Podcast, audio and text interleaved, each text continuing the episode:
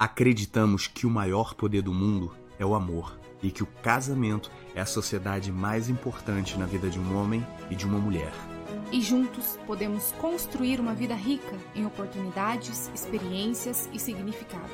Eu sou Jennifer. Eu sou William e esse é o Casamento Milionário Cast o podcast para casais que desejam aprender a lidar com dinheiro a dois.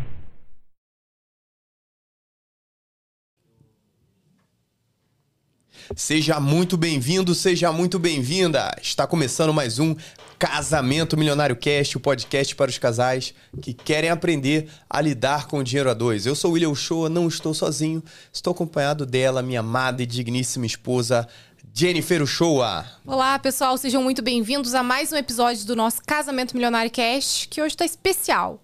Hoje nosso episódio promete. Qual o tema de hoje, amor? Os cinco erros que casais cometem quando o assunto é dinheiro. Os cinco erros que, o, que os casais cometem nas finanças do casal. Fica até o final desse podcast, que você vai saber se você está cometendo algum desses erros. Se algo tem atrapalhado vocês de avançarem aí financeiramente, fica até o final com a gente que você vai saber tudo. Então, lidando com tantos casais aí durante esses anos, a gente percebe que existe um padrão e existem os cinco erros que são os mais comuns e que eles destroem as finanças do casal. Então, se você quer saber se você na sua casa, junto com seu marido, junto com a sua esposa, se por alguma razão vocês cometem algum desses erros, fica até o final desse vídeo, que você vai sair daqui também sabendo como não cometer mais, né? Isso que é o mais importante para construir as finanças juntos. Então vamos lá, vamos falar desse tema. Qual é o primeiro erro, já iniciando aí a sequência dos cinco erros? O primeiro erro, não alinhar visão e valores. Quando o casal não olha para o mesmo lugar, não alinham as expectativas, não alinham as, as prioridades, é como se cada um jogasse num time. E aí o erro que o lugar que eles acabam caindo é o lugar de muitas vezes competição. O fato deles não estarem alinhados, o fato deles não estarem jogando no mesmo time, olhando para o mesmo lugar no futuro, faz com que eles caiam naquele lugar assim: eu faço mais que você, eu ganho mais que você, eu tô sempre fazendo mais, eu tô sempre me envolvendo mais e você não. Entende? Exatamente. Esse ponto é muito importante porque muitos casais, eles não, não praticam essa questão de alinhar a, alinhar a visão. E o que que, quando você tem duas visões no casamento, o que que você tem? De, de dois, né? De visão. Divisão são duas visões. Então, se a visão não está bem alinhada, vai ocorrer a divisão. E aí, o que, que a gente quer dizer alinhar a visão? É você ter um sonho, você ter um plano de vida a dois. Quais são os sonhos do casal? Quais são os objetivos de vocês? Onde vocês querem morar? O que, que vocês querem realizar? Qual a história que vocês estão escrevendo? Isso precisa estar no papel, isso precisa estar claro, por isso que a gente fala visão. Você precisa ter uma visão e essa visão ela tem que ser comum para os dois. Então, os sonhos do marido passam a ser sonhos da esposa, os sonhos da esposa passam a ser sonhos do marido, e os dois constroem juntos uma visão alinhada. Quando a maioria dos casais, infelizmente, quando a gente vai conversar, a gente percebe que o marido está sonhando com a praia, a esposa está sonhando com, com a serra, o marido está sonhando em, em, uma casa, a, a esposa está sonhando num apartamento, um quer um gato, outro quer o cachorro, enfim, eles estão apenas compartilhando a cama, compartilhando as refeições, compartilhando a casa, mas a vida eles não compartilham, eles não compartilham um sonho.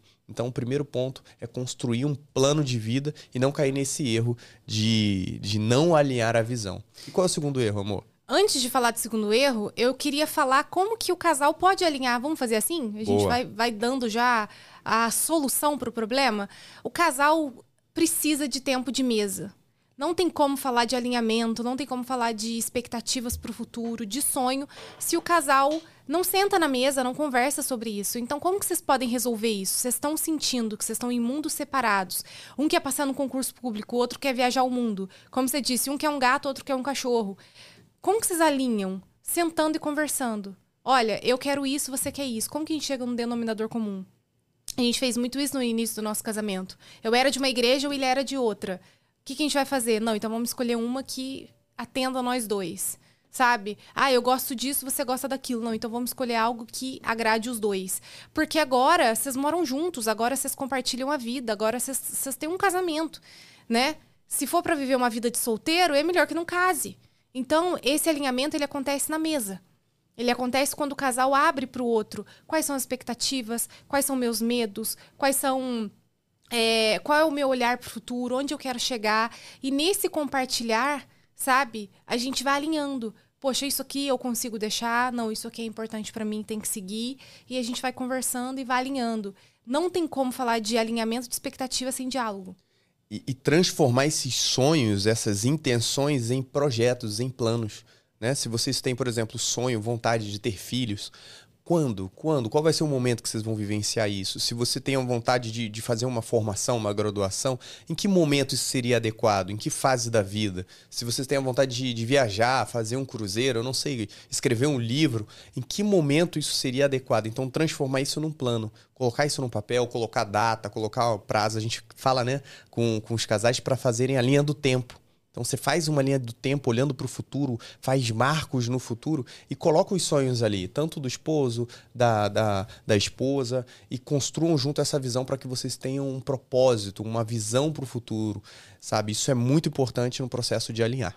Segundo erro, separar o dinheiro. Você conhece algum casal assim? Muitos, muitos casais. Cada Acho que é um é, com seu dinheiro. Muitos casais chegam, inclusive, com essa pergunta: como separar, como dividir o dinheiro, né? E fazem cálculos, né? O cara faz uma fórmula de Bhaskara para poder dividir da melhor maneira. E não, não faz sentido. A ideia é multiplicar. E esse é um erro muito comum hoje. As pessoas elas casam, mas elas querem dividir o dinheiro. Ah, o meu dinheiro, o seu dinheiro. Ah, eu pago isso, você paga aquilo. Isso não faz o menor sentido para um casamento. Porque, como a gente falou, quando você alinha a visão, você tem um plano para os dois. É uma vida dos dois. Estão alinhados. É uma visão só. Na maioria das vezes, quando a gente percebe casais que dividem o dinheiro, separam o dinheiro, eles não têm uma visão para os dois. A vida deles está separada, como a gente falou. Então é um outro erro.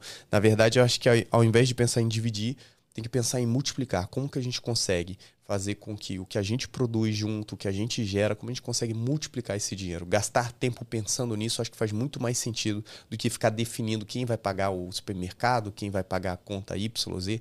Faz sentido nenhum. Acho que é, um, é uma perda de tempo e uma imaturidade muito grande. Como isso afasta o casal, né? Como isso cria uma lacuna entre o casal. Porque aí o casal fica com aquele sentimento assim: poxa, eu ganho mais, aí eu tenho que pagar mais, eu tenho. Cria um, um, sentimento egoísta dentro do casamento, sabe? De, poxa, mas eu contribuo muito mais, a pessoa trabalha e ganha menos que eu, e aí ela tem que contribuir muito menos, eu não acho isso justo. Ou rola aquela coisa de um emprestar dinheiro pro outro dentro do casamento. Já viu isso? Não, porque eu te emprestei mês passado tanto, você tem que me devolver tanto. Então, como isso cria uma distância entre o casal, como isso cria é, um egoísmo gigantesco dentro do casamento. E às vezes o casal, eu sinto que o casal deixa de unir as finanças por falta de confiança. Eu não confio no outro para gerenciar junto comigo as nossas finanças. Eu, eu ou eu não acho justo que a gente una porque eu ganho mais, sabe? E aí a gente tem que entender o seguinte: a raiz desse problema a raiz desse problema não é porque você ganha mais do que o outro. A raiz desse problema é porque você é egoísta, a raiz desse problema é a sua falta de confiança. E aí, se você tá com a outra pessoa e você não confia na outra pessoa, é um problema muito além do dinheiro, você percebe? Muito além do que um problema financeiro. Não é, ah, é porque eu ganho mais. É porque você não confia no outro. Mas por que você não confia no outro? E aí é interessante porque essa desconfiança de eu não vou unir o meu dinheiro, ela vai tomando conta de todas as áreas do casamento. Se você não confia no outro para que o seu dinheiro seja unido ali, você vai confiar em qual outra área?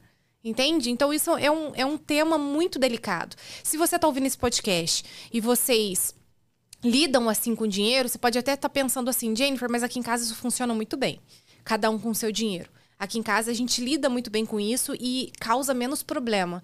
Mas eu preciso te dizer que em algum momento isso vai trazer um desconforto para o casamento de vocês, porque isso é é um obstáculo entre vocês dois. É como se existisse algo que dividisse vocês dois. E o casamento ele foi feito para que os dois sejam unidos em todas as camadas, em, em profundidade. O casamento foi feito para isso. E se você não consegue unir o dinheiro, se vocês não conseguem unir essa camada, em algum momento isso vai trazer problema pro casamento. E você vê como essa questão da divisão é o que você falou perfeitamente. Ela, às vezes a pessoa traz esse problema como se fosse um problema financeiro, a gente está endividado ou a gente não, não sabe a nossa renda tem que aumentar a renda, enfim, seja o que for. E às vezes a gente vai perceber a pessoa tem essa dificuldade de trabalhar em equipe às vezes são egoístas, às vezes competem entre si, um quer ser melhor do que o outro, às vezes é uma, um, um, problema de insegurança em relação ao feminino, ao masculino, um trauma da infância. Ah, minha mãe, ela foi abandonada sozinha, eu não posso depender de, de homem. Então, são problemas que a pessoa ela carrega e que ela não quer olhar, não quer resolver esse problema, mas ela quer crescer, ela quer, enfim, ser uma pessoa expressiva, às vezes quer resolver o problema do mundo inteiro, mas esses problemas que são é, relativamente pequenos comparados com esses outros problemas, ela não quer dar atenção para isso. E isso acaba limitando. Por quê? Porque e se um dos dois perder a renda? E se um dos dois sofrer um acidente e, e, e perder as capacidades de trabalho? O que, que vai acontecer? Ah, não serve mais? Devolve para o pai, devolve para a mãe fala: olha, não está funcionando, eu não quero mais. É nesse local que gira o casamento? A maioria das pessoas elas casam sem estar preparadas para o casamento, elas não entendem o que, que, é isso. O casamento é algo que é um compromisso que é na alegria ou na tristeza. A gente não fala isso na saúde, na doença, na riqueza ou na pobreza, porque é algo eterno. Então, entender que o que a gente está construindo como casal em unidade é muito superior aos momentos passageiros da vida, às dificuldades passageiras da vida, faz com que a gente não caia naquela cilada de aumentar, sabe quando a gente está diante de um desafio e a gente acaba é, valorizando demais esse desafio? É justamente porque a gente erra nisso, a gente não percebe que existem coisas que são eternas, a gente tira o olhar do que é eterno. Então, olhar para o casamento e unir as finanças é entender que o casamento, a unidade do casamento, a união dos dois, a cumplicidade é muito mais importante do que qualquer desafio, do que qualquer limitação, do que qualquer momento estar nesse local é, é realmente algo que tem que ser feito intencionalmente. Então talvez você está ouvindo isso e seja um desafio na tua casa. Conversar com teu marido, conversar com a tua esposa, unir a finança e tal. Eu quero dizer que o crescimento ele é feito assim, a partir do momento que a gente tem conversas que são um pouco desconfortáveis. Talvez seja desconfortável falar sobre isso, mas é necessário. Para quê? Para que vocês cresçam, para que o relacionamento amadureça, que vá para um outro nível. A gente não pode ficar nesse nível superficial e maturo. Outro ponto para a gente finalizar esse segundo erro é o seguinte: muitas vezes o casal não quer unir as finanças porque tem a sensação de liberdade de cuidar do próprio dinheiro. Então, como eu cuido do meu próprio dinheiro e eu não uno, eu não tenho que dar satisfação, eu gasto do jeito que eu quero. Eu pago ali as contas, a gente divide as contas, eu pago a minha parte, mas o restante eu não dou satisfação, eu gasto do jeito que eu quero, do jeito que eu bem entendo. E que loucura viver assim. Entende? Então fica solteiro. Se você não quer a responsabilidade de construir riqueza do lado de uma pessoa, é melhor que você fique solteiro.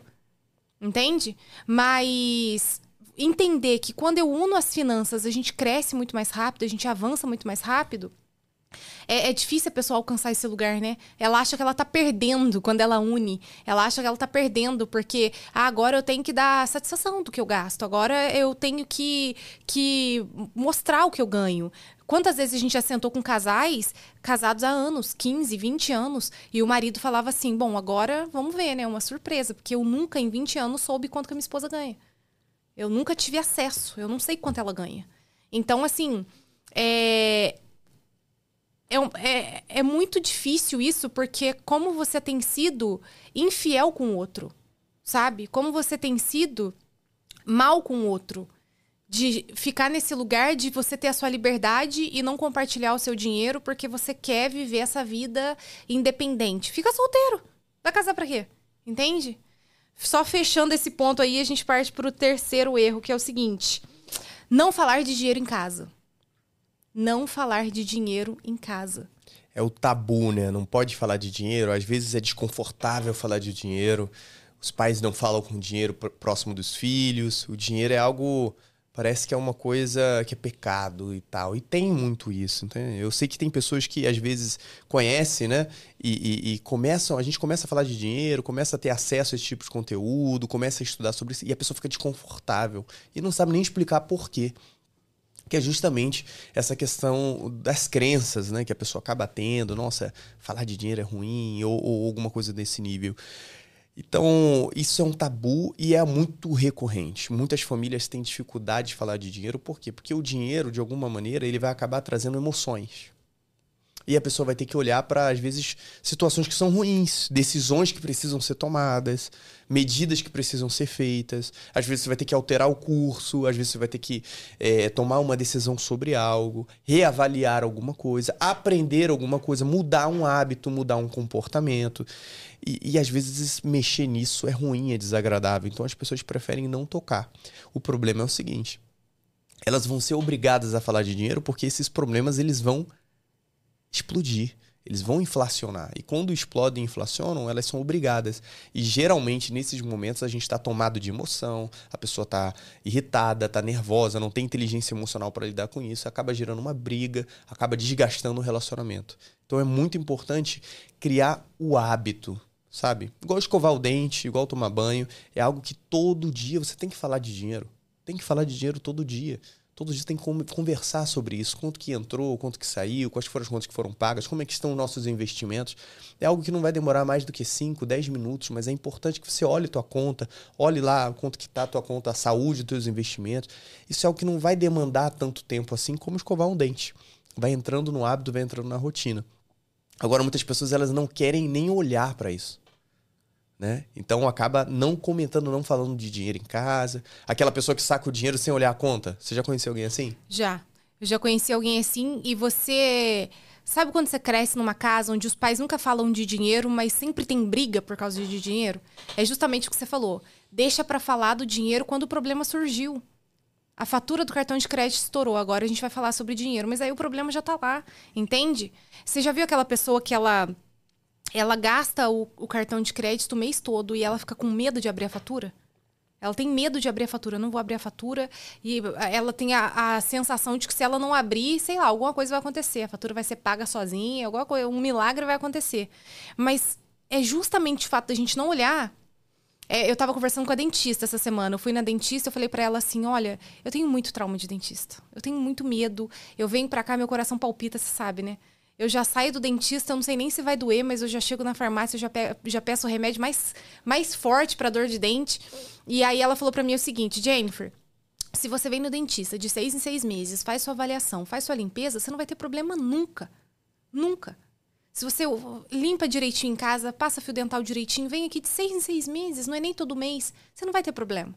O problema é que as pessoas não querem fazer a prevenção, as pessoas não querem vir, vir fazer a limpeza, as pessoas não querem cuidar em casa. E aí, quando dá o problema, elas vêm e vêm desesperadas. E aí não tem mais o que fazer. Às vezes a gente até quer salvar o dente, mas não tem como mais salvar o dente.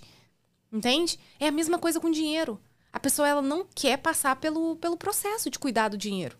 Ela não quer falar de dinheiro, ela não quer olhar para as finanças, ela não quer fazer uma planilha de orçamento, ela não quer controlar os gastos. Ela sabe que aquilo que ela está gastando, ela não deveria estar tá gastando, mas aí ela vai lá e dá vazão às emoções dela. Só que aí o problema chega e muitas vezes o problema é irreparável. E, e como é importante o casal desenvolver isso. E aí, para você que está ouvindo esse podcast, se a pauta dinheiro não é um assunto recorrente na sua casa, Faz uma análise. Primeira coisa. Vocês falam sobre dinheiro? Com que frequência vocês falam sobre dinheiro? Se vocês são casados, se vocês são adultos e não falam de dinheiro, eu posso afirmar para você que existe algum problema, existe algum trauma, existe alguma crença escondida por trás dessa ausência desse tema. Pode ser medo, pode ser alguma crença em relação de que dinheiro não presta, que dinheiro é ruim, ou que pessoas ricas são pessoas mesquinhas, que são pessoas é, é, negativas, enfim, existe alguma crença que você está construindo. Porque o dinheiro é um assunto da vida adulta, faz parte da nossa vida. E falar sobre ele é algo que é saudável, natural e responsabilidade de qualquer homem, de qualquer mulher adulta numa família, isso se torna ainda mais relevante. Por quê? Porque você tem sonhos, você tem projetos, você tem a vida dos dois ali, daqui a pouco dos filhos. Então tem que ser um assunto que tem que fazer parte da, do, do dia a dia, do cotidiano de um casal. Então, esse erro aí pode eliminar na sua casa hoje, já começa a falar sobre dinheiro, começa a puxar esse assunto de uma maneira leve, de uma maneira legal, de uma maneira divertida, mas tem que fazer parte da rotina de um, de um casal adulto, de um casal, um casal maduro e saudável. Isso aí, não deixa para falar de dinheiro só na hora que o problema explode, não deixa para falar de dinheiro só na hora que a conta estourou, que a fatura estourou. Não façam isso. Comecem a falar de sonhos. Poxa, ano que vem, quanto que a gente quer ter de meta na, no nosso, na nossa conta bancária? Qual vai ser o tamanho da nossa reserva? Quantas ações de investimentos a gente vai ter comprado? Quantas quantos imóveis a gente vai, vai adquirir ao longo da nossa vida para colocar para alugar, para a gente ter um patrimônio. É, é, é, nesse lugar que a gente tem que sonhar. Jennifer, mas eu tô cheio de dívida. Justamente por isso. Às vezes faltou aí conversa sobre dinheiro. Então, estão com dívida, mais um motivo para falarem de dinheiro. E não só ali sobre a dívida. Sonhem não, a gente vai sair desse lugar, a gente vai quitar essas dívidas. Qual é a estratégia para a gente quitar a dívida? Ó, a gente tem tanto de, de é, meta para fazer renda extra esse mês, vamos para cima, a gente vai conseguir, a gente vai avançar. É nesse lugar que vocês têm que, que girar aí. Exatamente. Quarto erro: hum. não investir em educação financeira. É um erro que você pode cometer no seu casamento e isso vai atrasar a vida de vocês. Sem dúvida, isso eu posso afirmar. Por quê? Porque a educação financeira não é algo, por exemplo, no nosso país, que você aprende de um modo é, pelo senso comum. Tá? Se você for seguir o senso comum, a verdade é que os seus hábitos financeiros vão ser os piores. O que, que o senso comum vai te falar? Vai te falar? Para você gastar de uma maneira irresponsável, para você ser um, um, escravo do dinheiro em relação a trocar tempo, energia, esforço para ter dinheiro uh, a você não buscar desenvolver novas fontes de renda, que o dinheiro é algo ruim, que as pessoas que são ligadas ao dinheiro de alguma forma são pessoas do lado negro da força, são pessoas que são ruins. Enfim, se você seguir o comportamento da sociedade, o que a sociedade fala e prega sobre o dinheiro, a verdade é que você vai construir hábitos horríveis. Segundo ponto que você falou, na maioria das famílias você vai ter exemplos ruins de gestão. Na maioria das vezes, as pessoas acabam não construindo uma vida saudável em relação às finanças, não acabam durante a vida deixando uma herança ou deixando um legado, deixando um conhecimento sobre dinheiro. Na maioria das vezes, o que você vai ter é um prejuízo ou um legado ruim, né? Uma dívida, um problema, às vezes um trauma. Então, faz necessário, é necessário que você invista em educação. O que a gente está falando de educação? É em aprimoramento, em conhecimento, em aprender. E tá tudo bem, ninguém nasce sabendo tudo, sabe?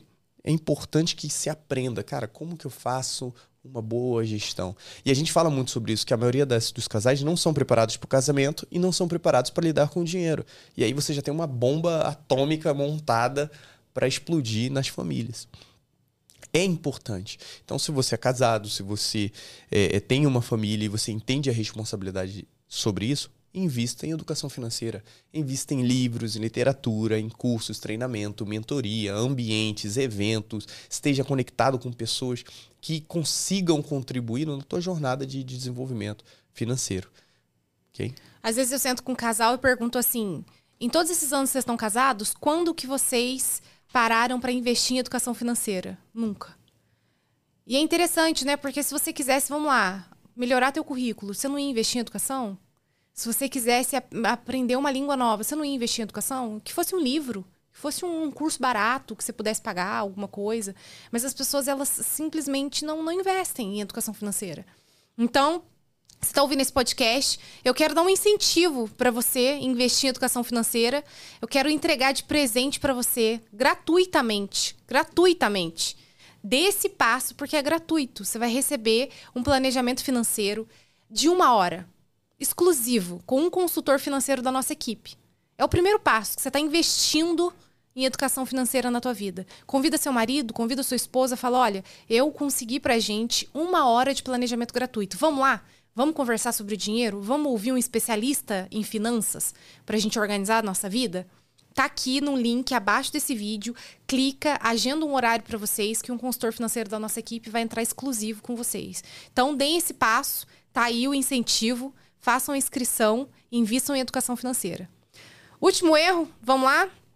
O último erro é o seguinte: o casal passa a vida sem se preocupar em multiplicar o dinheiro. Eles simplesmente trabalham e pagam um boleto. Trabalham e pagam um boleto. O dinheiro entra e o dinheiro sai. O dinheiro entra e o dinheiro sai. E é interessante porque parece que é assim que, que é a vida, né? Eu cresci achando que a vida era assim. Não, eu ganho, eu pago as minhas contas. Eu trabalho, recebo meu dinheiro, eu gasto. Eu recebo e eu gasto. É o que você falou. Se a gente for olhar para o senso comum, você não tem aquela orientação de não, eu ganho, uma parte eu separo para guardar e o restante eu gasto. Você não tem isso. E os casais eles passam a vida toda trabalhando e gastando dinheiro. O problema é que no final essa conta não fecha. E aí? Exatamente. A habilidade de multiplicar o capital, multiplicar o dinheiro. Isso é crucial para o desenvolvimento de patrimônio, para uma saúde financeira. Isso é crucial, a gente precisa aprender. E a maioria das pessoas, por exemplo, pelo senso comum, você não vai aprender isso. Você não vai aprender isso na escola. Você não vai. Ninguém vai sentar na escola e vai te ensinar a multiplicar o capital. Você precisa realmente investir. Você precisa realmente buscar esse conhecimento. E, e isso é crucial para o desenvolvimento financeiro da família. A multiplicação do dinheiro. E aí, eu, eu lembro, a gente tá assistindo, tá numa fase de dorama, né? Nossa casa. Jennifer encontrou dorama. E aí a gente tá assistindo dorama um atrás do outro. Eu obriguei ele a assistir série coreana comigo com, com a seguinte. Com a seguinte. Com o seguinte argumento: você já me fez assistir muita coisa ruim ao longo desses anos de casamento. filme de guerra, filme de luta, filme de não sei o quê, série de, de, de guerra, agora daí é minha vez. E aí a gente tá assistindo Dorama. Pra quem não sabe, Dorama é, é série coreana, é romântica e tal, e a gente tá assistindo. E é muito bom, é muito legal. E eu achei muito interessante que no episódio que a gente viu essa semana, o, o rei, né, a corte estava selecionando as mulheres para poder casarem com o filho que seria o próximo rei, né, o, o príncipe herdeiro ali e tal. E aí a rainha mãe fez uma pergunta para as mulheres. A pergunta era essa. Resumindo a história, né? Um rei deixou para a rainha um saco de arroz, uma saca de arroz, e foi embora. E disse que voltaria. Essa mulher, ela com essa saca de arroz, a primeira mulher, o que, que ela fez? Essa mulher, ela pegou e começou, come, consumiu todo, comeu todo o arroz. Quando ela comeu todo o arroz, acabou o arroz, o rei não chegou, ela acabou morrendo de fome. A segunda mulher, deixou para três, três concubinas ali, né? Concubinas que fala? Não sei. Três mulheres lá. A segunda mulher, o que, que ela fez? Ela começou a comer devagarinho o arroz. Começou a comer bem devagarinho, começou bem a comer devagarinho e tal, para poder dar tempo do rei voltar. Mas ela também morreu de fome, porque ela estava comendo muito pouco, ficou desnutrida, acabou morrendo. A terceira mulher, o que, que ela fez? Quando o rei chegou, ela estava lá com sacas de arroz. E ele perguntou: Ué, você não comeu? O que, que você fez? Como é que você continuou com sacos de arroz aqui? O que, que ela fez? Ela pegou o arroz e fez bolinhos de arroz e vendeu os bolinhos de arroz. Com o dinheiro, ela conseguiu comprar mais arroz. E aí ela continuou fazendo bolinhos de arroz. E foi isso que manteve ela se alimentando e conseguiu manter com construindo ali sacos de arroz e arroz e tal. Ela multiplicou aquele saco de arroz que tinha através como? Fazendo bolinhos de arroz e vendendo esses bolinhos de arroz. Essa história eu acho muito fantástica, é muito boa. Porque é uma mentalidade que parece uma história simples, mas é uma mentalidade que as pessoas, a maioria das pessoas não tem. Se você entrega, por exemplo, um valor, um dinheiro para alguém, a maioria dessas pessoas ou elas vão consumir esse dinheiro ou elas vão tentar preservar ele o máximo possível, mas ele vai se desfazendo com o tempo. Aprender a multiplicar é realmente conseguir construir valor e entregar valor para a sociedade, entregar valor para as pessoas. Como que você faz isso? Você pode fazer isso através de produtos, serviços, atendendo necessidades e desejos das pessoas. Lógico, você pode abrir um negócio, você pode desenvolver um, um, uma empresa, mas também existem outras empresas que você pode colocar o teu capital, você pode investir em ações. Então essas empresas vão estar atendendo a necessidade de serviço. Enfim, existem várias formas de você conseguir fazer com que o seu dinheiro multiplique, com que o seu dinheiro renda e gere valor para você ao longo do tempo. Isso é uma habilidade que precisa ser desenvolvida. A maioria das pessoas não sabem fazer isso, não sabem multiplicar o dinheiro. E isso é um, é um erro que leva as famílias, é, a maioria delas, a terem problemas financeiros. Às vezes a pessoa ela tem um trabalho e ela perde esse trabalho, perde essa renda. E aí isso gera uma confusão, gera um, um, um desafio, um desgaste do relacionamento, porque de alguma forma eles não desenvolveram a habilidade de conseguir multiplicar, de conseguir fazer dinheiro. Muito bom. Você ouviu esse podcast até aqui, você pegou aí, anotou esses cinco erros como que você faz para não cometer o erro número 5? Invista em educação, Entenda como que você pode multiplicar o dinheiro, aprenda a investir o dinheiro de vocês, poupe uma parte do dinheiro de vocês, porque é com esse dinheiro que vocês vão conseguir multiplicar. Não adianta, você ganha muito dinheiro, mas você não poupa nada. Se você não poupa, não, vai, não tem o que multiplicar ali, porque você só está torrando o dinheiro. Então aprendam a, a multiplicar o dinheiro de vocês, conversem sobre isso, sabe? Invistam em educação, onde que a gente pode investir, para não cair em golpe, para não cair, é, sabe, em, em pirâmides horrorosas e torrar o dinheiro de vocês. Realmente aprendam a investir o dinheiro, a multiplicar o dinheiro de vocês. E é isso. Amei esse episódio, amor. Anotaram aí os cinco erros? Espero que sim. E para você que ficou até o final, não esqueça de garantir a sua reunião, aí sua sessão de consultoria gratuita, online, gratuita, com um dos nossos consultores, que com certeza vai trazer clareza para vocês, entendendo qual o desafio que vocês estão vivenciando e quais os objetivos que vocês querem alcançar. Ele vai entregar para vocês um passo a passo, um método, uma clareza, um direcionamento do que vocês precisam fazer, quais passos que vocês precisam tomar. Ah, estamos endividados.